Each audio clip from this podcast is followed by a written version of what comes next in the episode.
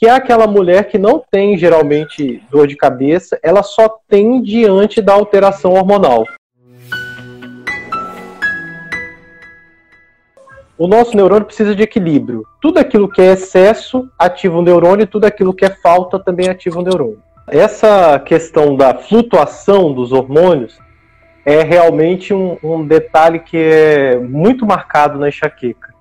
Então, quando vai iniciar aquela queda abrupta, que é o momento que a mulher vai menstruar, geralmente essa queda abrupta ela é capaz de deflagrar dor de cabeça, ela é capaz de deflagrar a enxaqueca. Por quê? Porque ela desestabiliza a membrana do neurônio, ela desestabiliza a função neuronal, fazendo com que esse neurônio dispare mais estímulos, gerando o quadro de enxaqueca. E aí, pessoal, para as mulheres que conseguem observar que tem dor de cabeça durante o período menstrual, a gente chama esse tipo de enxaqueca como enxaqueca catamenial, que é aquela mulher que não tem geralmente dor de cabeça, ela só tem diante da alteração hormonal.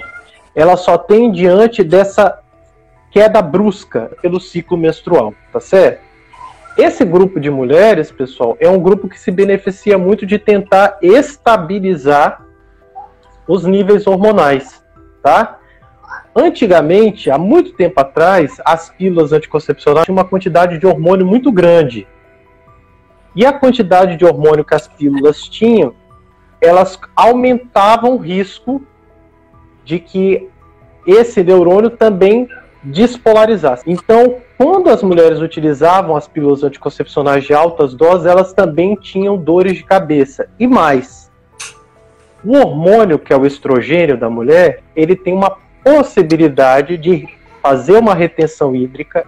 Por esse motivo, nas mulheres que tinham enxaqueca, a gente observou que era maléfico você utilizar anticoncepcional oral com altas doses, principalmente do estrogênio.